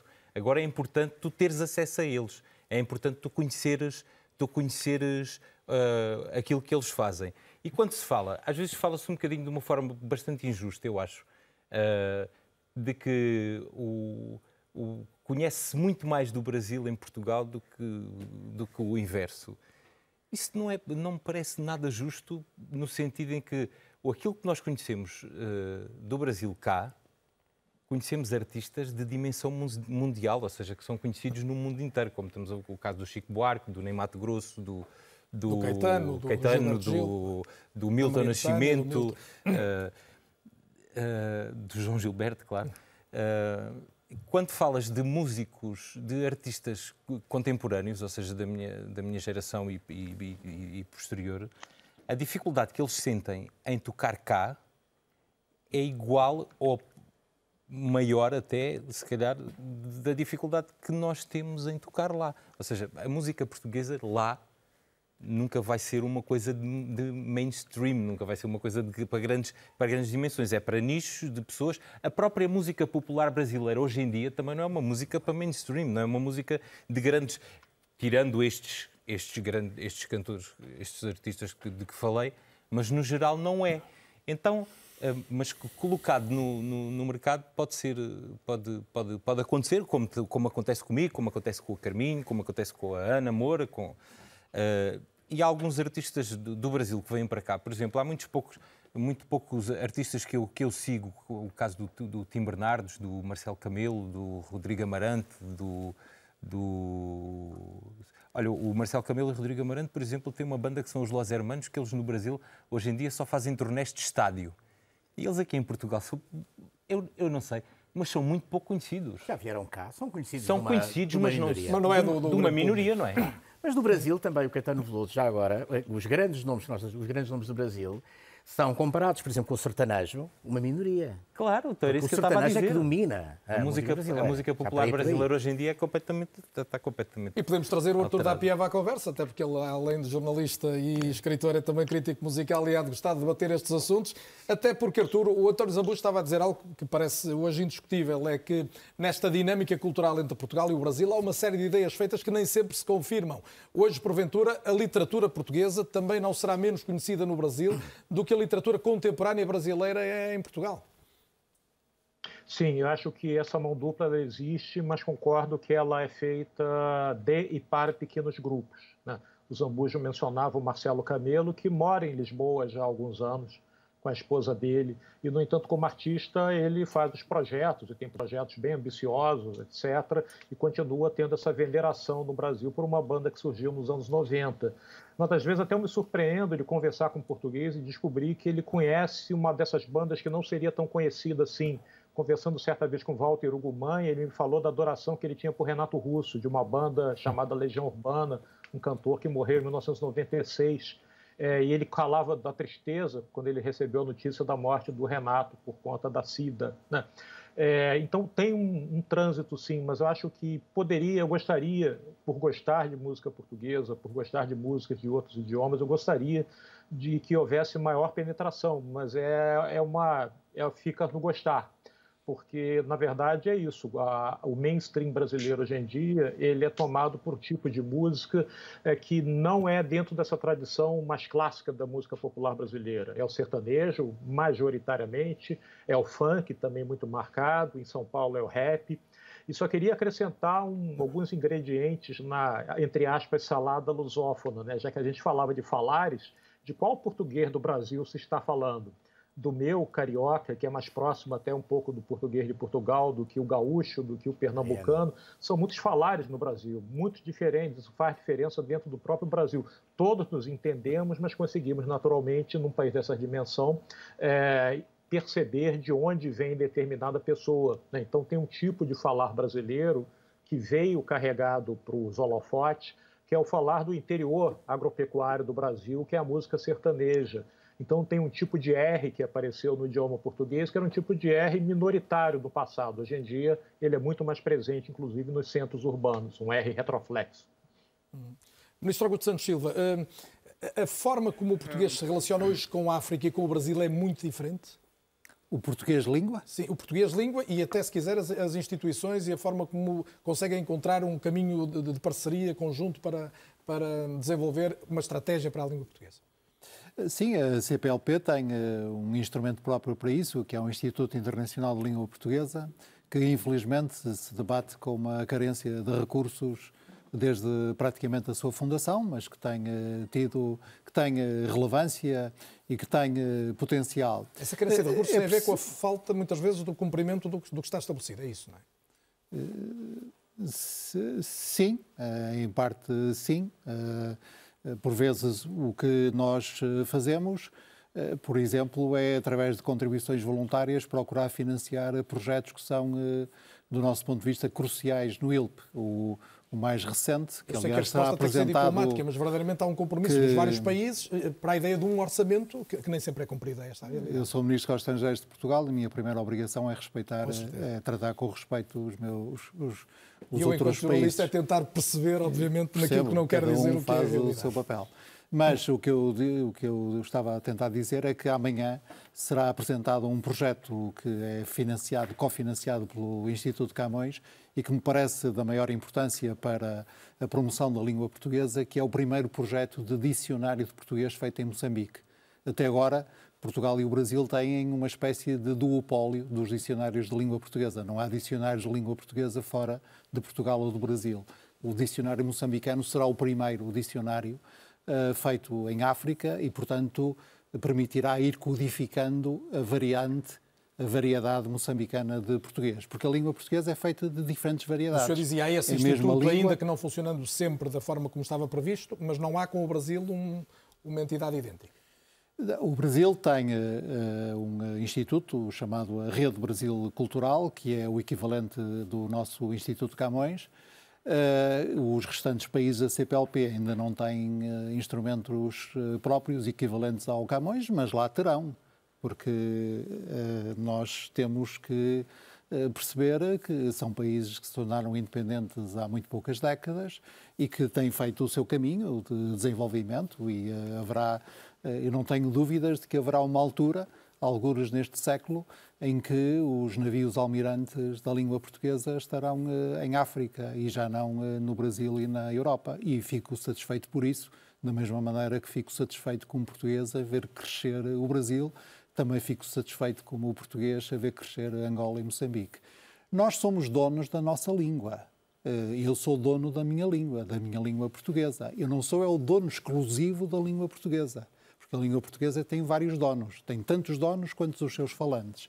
E, evidentemente, é, é diversa. dizer isso? É porque, normalmente, é porque às vezes, se é porque, critica às Portugal vezes, de querer ser mesmo, sempre o dono da língua mesmo é a expressão lusofonia tem que ser uh, usada com critério e com uh, prudência, porque uh, a lusofonia está certa se for uma expressão descritiva, que descreve o universo dos falantes da mesma língua, mas está profunda, profundamente errada se conotar a ideia de que Portugal prolonga a sua hegemonia fora da língua através da língua que é sua e que deixou os outros. Não é verdade? Como eu, aliás, não usar vez nenhuma esta noite. Como, como aliás, eh, como aliás Falou eu creio que demonstrei eh, com, eh, com factos. Agora, nós temos uma colaboração ao nível bilateral com todos os países da Mas CPLP. gostava de ter mais colaboração excelente. com o Brasil ou não? Eh, essa pergunta eh, tem sempre uma resposta. Claro que sim. Eh, a pergunta a dizer, está a fazer tudo o que, o que pode? É sempre, não, não estou a fazer tudo o que posso. Está a fazer tudo o que quer? Não, não estou a fazer tudo o que o que quero. É que podia fazer quer fazer mais? mais? E, claro e o que, é que, que podia fazer mais? O que é que podia fazer mais? Do ponto de vista da intervenção portuguesa, daquela que, portanto, está sob a autoridade do meu Ministério, eh, eu, se pudesse quadruplicar eh, os recursos do Camões, não hesitaria. E se pudesse centuplicar os recursos do Camões, não hesitaria. Porque o meu problema, por exemplo, em relação a cátedras portuguesas, o que são cátedras são unidades que são ao mesmo tempo de ensino e de investigação. Portanto, existem em universidades, há neste momento 53, cada uma está colocada sob uma determinada égide. Há uma cátedra Manuel Alegre em uhum. Itália, há cátedras Manuel de Oliveira, há várias cátedras José Saramago e assim sucessivamente, e eh, congrega uma unidade de ensino e uma unidade de investigação. Eu, neste momento, tenho propostas para cátedras de português cofinanciadas pelo Instituto Camões, muito mais que 53 que realmente existem. Portanto, havendo mais recursos, evidentemente, os centros de língua portuguesa, que são neste momento uns 80, são, eh, eh, umas vezes são salas com recursos, mediatecas, bibliotecas, que são muito importantes no apoio ao ensino português, designadamente no ensino superior e na formação de professores de português. Evidentemente que mais recursos eh, poderia multiplicar eh, os centros de língua. Uma das, um dos instrumentos mais importantes que nós temos para promover internacionalmente o português é a oferta de bolsas a professores de português estrangeiros que venham cá fazer cursos de verão, por exemplo, ou estudantes que venham cá fazer o ensino superior. Quanto mais bolseiros tiver, melhor. Mas sempre numa lógica não de estender o domínio português, mas sim de compreender que o português que Portugal é um dos nove países que tem um dos donos da língua. Mas um o senhor acaba de dar uma notícia de que vai sair um primeiro dicionário de língua portuguesa feito em Moçambique. O projeto é de fazer, um dicionário demora anos. A Sim, previsão vai, é que seja vai três sair, anos. Vai ser feito. Uh, e é uma ótima razão para voltar à conversa com o Stuart Sukuma. Uh, Stuart, com uma pergunta genérica que podia já ter feito antes, mas que é esta. Até que ponto é que Moçambique precisa hoje da língua portuguesa e vai precisar mais, e é uma pergunta, continua a ser uma pergunta, no futuro? Ah, bem, eu, eu acho que uh, cada um dos participantes deste debate já, uh, já disse isso, mas eu volto a repetir. O facto de Moçambique ter cerca de 26 línguas uh, moçambicanas um, torna este país um país super diverso em termos uh, linguísticos e em termos étnicos. E, e, o único elo de ligação que existe entre uh, essas etnias é o português. É a forma que nós usamos para nos, para nos comunicarmos. Eu venho, de uma, eu venho de um grupo étnico completamente diferente, venho da, da Zambésia, de Climane, que é completamente diferente do, do, do, da, da, zona sul do país. E eu acho que o português é uma, é, é uma grande força nessa, nessa ligação entre um, entre as diversas culturas que compõem, compõem Moçambique. E voltando um bocadinho atrás, o nosso português, tal como o, de, como de, de, dos outros países que, eh, que falam esta língua, eh, também vestiu outras indumentárias e, e, isso é o que faz com que esta língua seja, eh, seja tão bonita. A diferença que existe do português moçambicano, o português de Portugal e do Brasil e, dos outros países, as concentrações do, do léxico, léxico, banto e os neologismos luso-rongas, os luso-bantos e o inglês e o africano, tudo misturado é o que faz, é o que traz beleza a essa é, é, a, esta língua, é essa diferença que existe. E todavia, e, e acho, diga, diga, diga, Stuart. E, e acho que a, música e, e a literatura eh, são dois veículos muito importantes que podem eh, levar para outros países, para outros sítios onde o português não é o mesmo e se calhar tornar até o português mais interessado, por cada vez eu, eu já estive no Brasil a cantar e em Portugal e as minhas músicas usam muitas expressões moçambicanas e há sempre uma curiosidade enorme uh, do, do, do, dos ouvintes de outros países em, em, perceber o que é que eu estou a dizer. Aí é onde é que está a beleza. E o livro, uh, o livro e a música têm essa facilidade. Quem compra um livro um, vai ler o prefácio, vai ver a errata, vai ver os, uh, todos os dados bibliográficos que o livro tem. Uh, a linguagem do Miyakoto, por exemplo, hoje é universal, porque e foi por via do, do, livro que o Miyakoto se tornou conhecido e fez com que Moçambique também se tornasse conhecido. Então é isso que nós temos que fazer, é abrir. O Zambujo, a bocado, situou-se exatamente na mesma posição em que eu já me tinha situado antes em relação a Portugal. É que é injusto, há muito pouca abertura dos países com muito maior força económica do que nós, tendo a haver maior abertura e maior equidade. Eu, eu, eu, concordo que não deve ser forçado, ninguém é obrigado uh, a cantar comigo de Portugal, nem a convidar-me, mas eu acho que tem de haver espaço para isso, como disse o jornalista Nuno, tem de haver espaço para isso, tem de haver mais, mais ligação, mais troca de, de, eh, de, de, eh, de informação, de cultura, de... e só assim que nós vamos avançar e, e fazer com que a língua portuguesa tenha realmente eh, a expressão e a força que nós pretendemos. Muito bem, vamos juntar aqui mais uma dimensão da força da língua portuguesa. Vamos a um contacto agora com França, já estivemos ainda agora em Moçambique, no Brasil. Vamos juntar aqui uh, um outro país onde a população que fala português é obviamente também enorme. Em direto está Miguel Guerra, é professor de História, responsável de uma secção internacional portuguesa. Faltava aqui alguém que ensina português uh, fora de Portugal. Uh, Miguel, bem-vindo, muito obrigado por estar esta noite na RTP. Deixe-me fazer-lhe uma pergunta relativamente óbvia que é quem é que hoje frequenta o ensino bilingue em França? Quem é que essencialmente quer aprender hoje francês, eh, português em França? Eh, boa noite a todos. Uh, muito bem, os alunos que, que frequentam as escolas bilínguas são, é preciso especificar que estas escolas bilínguas dependem do Ministério da Educação Francesa e são dispositivos em que os alunos têm o, tem um ensino, portanto, em dois idiomas. No caso da vertente portuguesa, portanto, tem, tem várias horas uh, por semana de, de ensino da língua portuguesa e da literatura portuguesa, quando se chega a níveis de ensino mais avançados, e também uma vertente de ensino da história, portanto, é língua, literatura e história. Uh, história. Uh, que não é necessariamente só história uh, de Portugal, é história universal, uh, mas em língua portuguesa.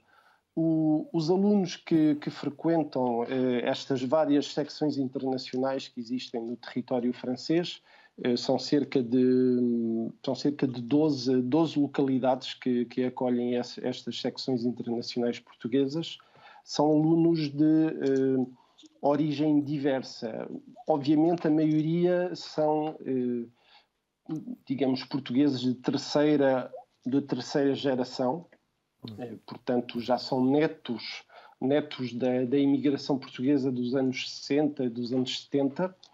Eh, a, maioria, talvez 60%, 70%, eh, de resto, temos muitos alunos eh, eh, cuja ligação à língua portuguesa é o brasileiro, portanto, temos na nossa aula, nas nossas salas de aulas, alunos que, que, que falam português, é, é, essa a ligação entre nós todos, mas com sotaques diferentes, com origens diferentes, e isso traz realmente uma, uma riqueza, uma riqueza a todo o conjunto, a toda a turma, um, e abre, abre, abre perspectivas para todos eles enriquece-os de forma, de forma notável. Miguel, e em relação às motivações para essa aprendizagem, além das óbvias, que é falar a língua dos pais ou a língua do, dos avós, uh, há, há razões vamos dizer, mais relacionadas com o tempo que vivemos, gente que quer estudar para outro país, que perspectiva de trabalho noutro país e que designadamente vê em Portugal, no Brasil, nos países africanos que falam português, um horizonte de, de profissional, por exemplo? Sim, sem dúvida. Eh, bem, a primeira razão é, obviamente, a questão da, da herança. Utilizamos até um, eh, o termo de língua de herança quando estamos a falar dos nossos alunos, eh, portanto, a maioria tem a ver com essa questão, mas todos, sem dúvida, sem exceção, veem o português como uma oportunidade para a sua formação académica e depois para um abrir de, de portas para, para o mundo do trabalho para uma, uma, futura, uma futura profissão. Sejam eles alunos que, que vêm, portanto, desta, desta imigração de, de terceira geração, ou eh, alunos brasileiros, ou até franceses. Temos alunos franceses que frequentam as nossas aulas. Eh, muitas vezes é porque os pais, por questões profissionais, residiram no Brasil, ou residiram em Portugal, ou residiram em Angola. Eh, mas todos, sim, percebem que a língua portuguesa é um trunfo, é um trunfo para, o, para a sua formação académica e para o seu futuro profissional. Pedia-lhe uma última resposta muito curta para lançar também o tema que falta tratar aqui, a questão do acordo ortográfico. Eh, de alguma maneira é um obstáculo ou foi um auxílio quando se junta, por exemplo, gente que ouviu os pais falarem de determinada maneira, sobretudo escreverem de determinada maneira e agora aprendem um português diferente? Eh, não, um obstáculo não é. O, nós usamos eh, materiais manuais, nomeadamente eh, portugueses, das editoras portuguesas, e que, portanto, são redigidos através de. São redigidos seguindo o acordo ortográfico do, de 94, se não me engano, dos anos, de 90. Dos anos 90.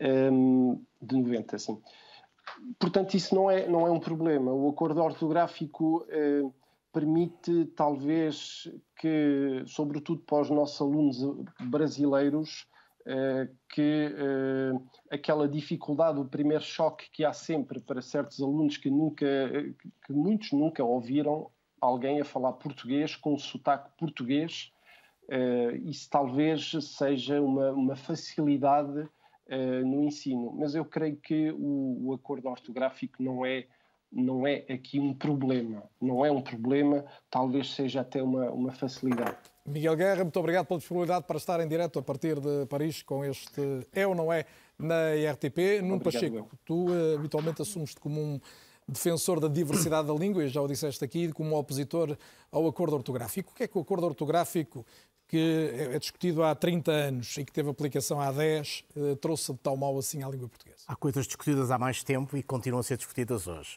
Uh, e, pelo visto, não sou só eu, porque parece que o ministro uh, Augusto Santos Silva também defende a diversidade da língua portuguesa, só que não pratica. E, portanto, um, o, o, que nós temos aqui que olhar para o acordo ortográfico é o acordo ortográfico veio uh, tentar responder a uma ânsia louca que havia já desde 45, porque em 45 quis unificar a, a grafia, a ortografia entre Portugal e Brasil.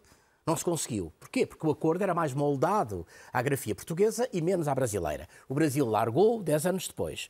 Tentou-se de novo, uma, fez uma tentativa, mais tardia, umas discussões nos anos 60 para tentar fazer essa, essa união uh, extraordinária. Essa união nunca se conseguiu.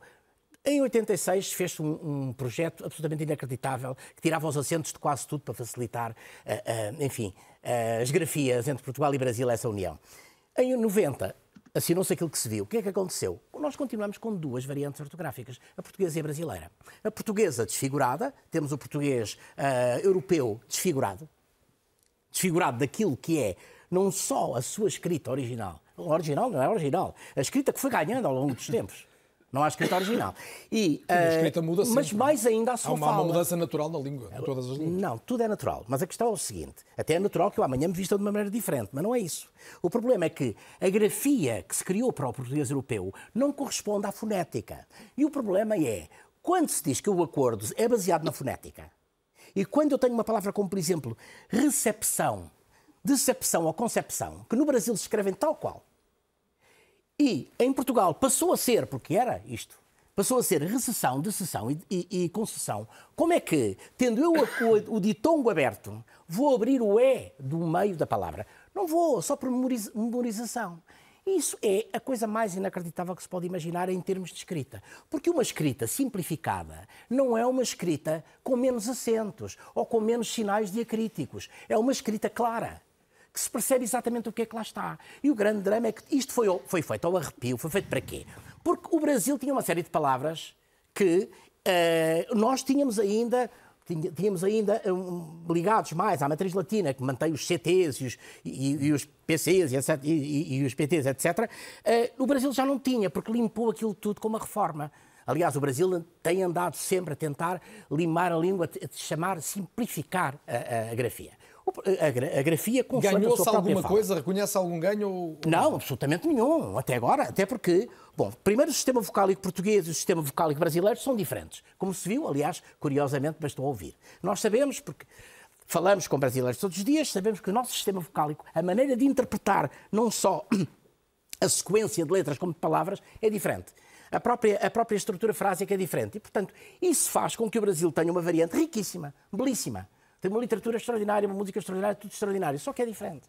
E isso não faz com que o português que é falado no Brasil seja outra língua, é português na mesma. O problema é que nós devíamos, esse era o caminho do futuro e nós fizemos o caminho do passado. Nós fomos de acordo a uma unificação que não faz o mínimo sentido, nem sequer existe na prática. Quando devíamos ter ido no sentido daquilo que disse o ministro há bocado, mas que não pratica, que é o reconhecimento das variedades ortográficas, eh, variedades fonéticas e ortográficas de cada um dos países. E hoje não teríamos duas variantes só ainda por cima adulteradas, ambas. Muito bem, tenho que ouvir a resposta do ministro, do ministro Augusto Santos Silva, mas queria não juntar também a opinião da, da, Isabela Figueiredo. Isabela, como o Nuno Pacheco acaba de, de deixar aqui implícito, uma das principais razões foi aproximarmos a, a grafia do português do, do Brasil, do, do, português do Brasil, tendo em vista até que os nossos autores designadamente pudessem entrar mais nesse mercado. Funcionou alguma coisa a esse nível? Os meus livros no Brasil são uh, editados exatamente como são publicados aqui em Portugal, sem qualquer alteração uh, linguística. E, Portanto, com o atual acordo ou com o que vigorava até? Com... Com, com o atual acordo, que é, aliás, aquilo que eu sigo, aliás, mas, mas não, mas não sem, sem esta paixão. Eu não tenho esta paixão pelo acordo ortográfico Uh, é-me indiferente, na verdade, uh, a posição que as pessoas têm relativamente ao acordo ortográfico. Eu escrevo de uma forma mista, o que significa que faço a omissão das consoantes mudas, mas mantenho os acentos e conto com o trabalho. Das... uma terceira via, não é? Conto com o trabalho daqueles que fazem a correção do texto para me uh, colocarem o texto de acordo com o acordo ortográfico mas parece-me exagerado dizer que o português foi desfigurado, porque há alterações nas, realmente muito, muito pouco, muito pontuais na escrita do português. Não é verdade. Um, e, e, isso, e a escrita do português, uma coisa é, é a grafia do português, outra é a expressão verbal da língua portuguesa. São, são coisas distintas. A, a grafia do português não colide Quer dizer, colido, colido. há aspectos em que colido. Há um retorno da escrita sobre, sobre a fala, desculpe. Claro que há. Não me parece que esta seja uma questão importante para discutir. Isto é um acordo. Os, os acordos têm sempre cedências. Há cedências nos acordos.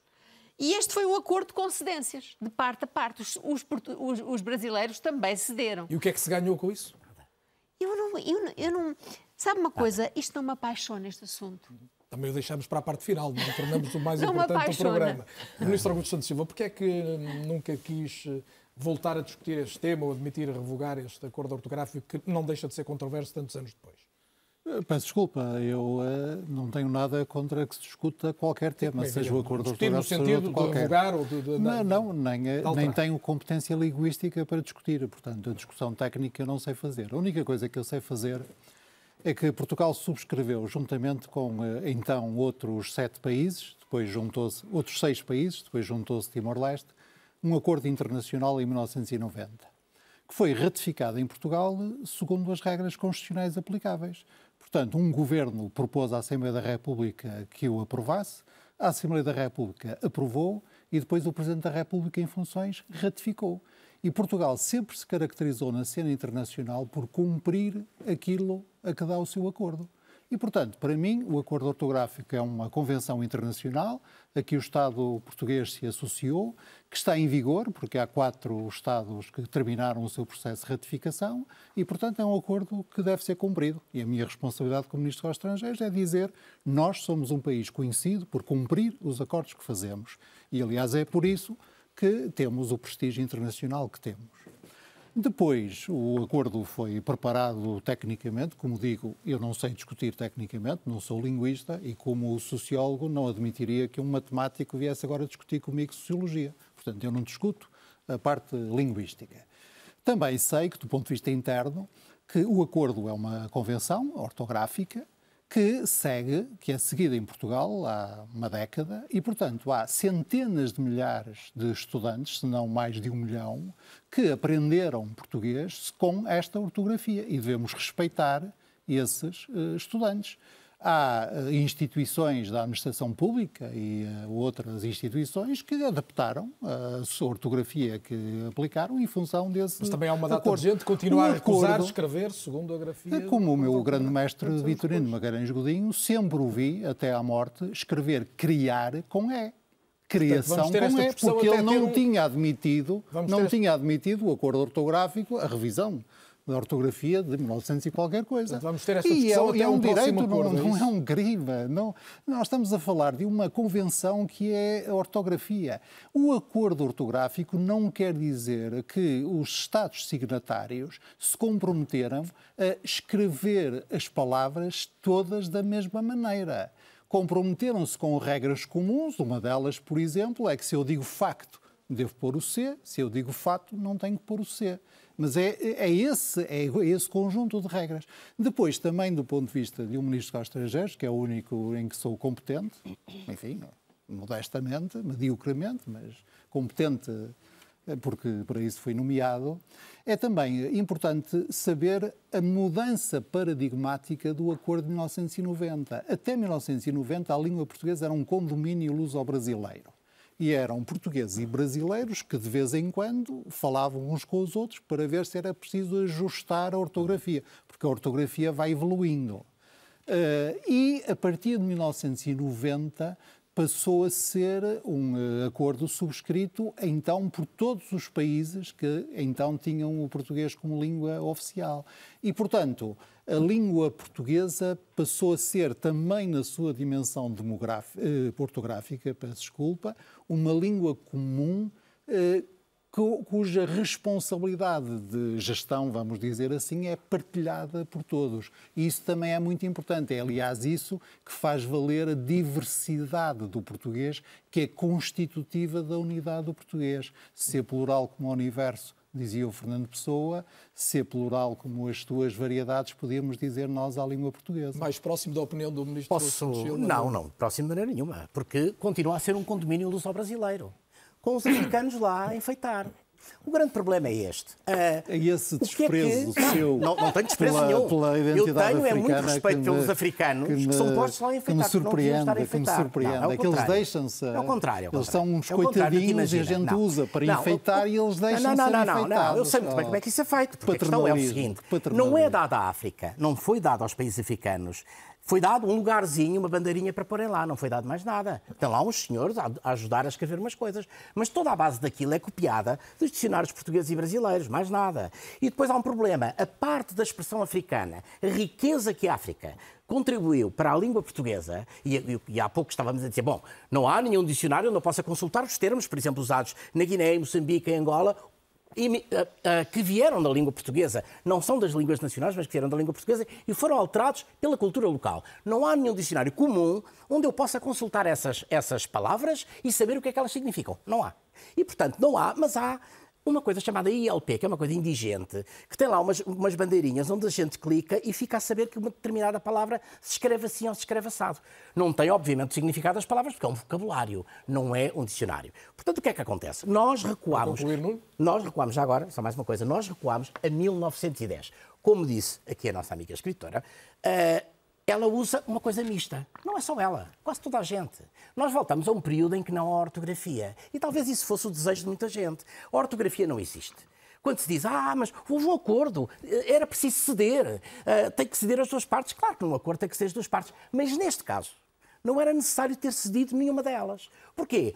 Porque Portugal, Brasil e os países africanos, que, que vão cada um deles cimentando e fazendo a sua variante da língua, podiam manter a sua, que era em 80 e muito por cento ou 90% igual em todo o lado, mas com, com, as suas diferenças, que existem e que Vamos são indesmentíveis. O que, é, o que é que se pensa em África e no Brasil, neste caso, aproveitando obviamente ainda a presença e para a última intervenção, quer hum, do um, Stuart Sukuma, quer do Artur Dapiev. Stuart, o acordo ortográfico ajudou alguma coisa à, na cultura moçambicana ou sente que os eh, países africanos que falam português acabaram por ficar como, um, como entidades menores neste acordo, na linha da crítica que ouvíamos agora ao Nuno Pacheco?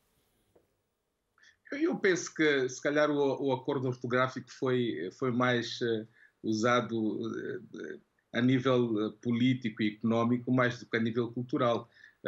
porque eu acho que os artistas acham mais piada em continuar a cantar no seu português, no seu português criado por via destas, de, de, destes casamentos todos que existem.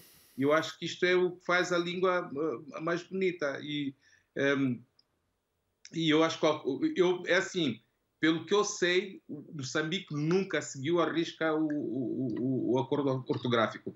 Em conversas com, alguns, ah, com algum, algumas pessoas ligadas à literatura, sei que há que fazem algumas revisões aos, aos fazem algumas revisões aos livros e à literatura que é lançada entre os países eh, no sentido de haver, se calhar, uma maior e mais rápida compreensão do, do, do conteúdo né, que é apresentado. Ah, mas fora isso, eu acho que, como a maior parte dos moçambicanos, não sentimos o, o acordo ortográfico, ortográfico em Moçambique. E Artur da Pieve, como é que no Brasil se seguiu esta controvérsia em Portugal, que já vai longa e à qual se regressa várias vezes? É, do Brasil não, não é mais um tema de controvérsia. Né? A gente basicamente segue no mercado editorial, na imprensa, mas eu acho que a palavra escrita ela tem um ciclo, ela tem um ciclo de vida que é diferente da palavra falada. Então acho natural que o que está no dicionário, na verdade, seja um retrato do passado, seja um pouco um brilho de uma estrela, alguma coisa que aconteceu no passado. O dicionário não pode ser mesmo online, ele não consegue ser atualizado o tempo todo. Nos dicionários de português do Brasil já há uma quantidade notável de palavras de origem africana. Né? Então, é, é, a gente não mudou o nosso modo de falar. Me parece que esse acordo ortográfico nasceu um pouco de uma tentativa de uma certa utopia de que se a gente escrevesse tudo exatamente da mesma maneira, nós nos tornaríamos mais próximos. Nesse sentido, ele fracassou. Eu acho que nós não somos nem mais nem menos próximos por conta da existência desse acordo. Eu acho que o que dá a, a, riqueza da língua portuguesa é exatamente essa variedade de falares que a gente escuta nesse próprio debate, a gente escuta escutando a música que a gente escuta na TV, etc. Esse é um dos grandes, uma das grandes belezas da língua portuguesa. E isso jamais um acordo ortográfico, seja ele qual for, cedendo daqui, cedendo de lá, ele conseguiria dar conta. Então, é uma questão que me parece um, um teto que foi estabelecido que não, não era necessário para que nós nos tornássemos mais ou menos próximos. Cada um de nós continua falando da sua maneira e novas variantes surgem a cada dia, sobretudo num país é, do tamanho do Brasil. Né? A gente tem só o português como língua oficial, a gente não tem os 26 idiomas de Moçambique, do Tsukuma, mas a gente tem centenas de idiomas indígenas que, na verdade, padecem exatamente de dicionarização e até de preservação por hum. conta do avanço. Arthur, uh... estamos a chegar ao fim, ainda quero ouvir o António Zambujo sobre isto. Não sei se foi. Opa, exata, é exatamente o que ele disse. Exatamente, subscrevo, sim. Com certeza. Se for ah, rápido. É aquele momento em que os jornalistas já começam a ter muito, alguma pressa. Muito, muito rápido. Eu sempre senti, ao longo da minha vida de estudante, a necessidade de eliminar as consoantes mudas. E o acordo ortográfico veio satisfazer este meu grande desejo de as assassinar, de as fazer desaparecer. Eu não, eu acho que não, não, não, não era necessário. Se o objetivo era aproximar-nos, uh, não era necessário. Não era necessário aproximar-nos. E acho que, é que cada um com a sua forma de, de, de, entender, de entender e de interpretar a língua uh, acrescenta mais qualquer coisa à própria língua. Então, por, por isso, eu subscrevo tudo que, tudo que, tudo que disse o, o, o Arthur. O Arthur. Acrescentamos seguramente este debate sobre a língua portuguesa. Percebo que o Stuart Sukuma está munido de um instrumento, Stuart, é para ouvirmos música. A partir de Moçambique tivemos música do António Zambujo. Eu dessa não estava à espera, mas agora que percebi que está aí a, a guitarra, vamos a isso.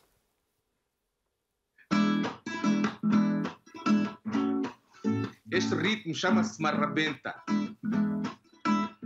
e nasceu num bairro muito popular em Maputo, na Mafalala.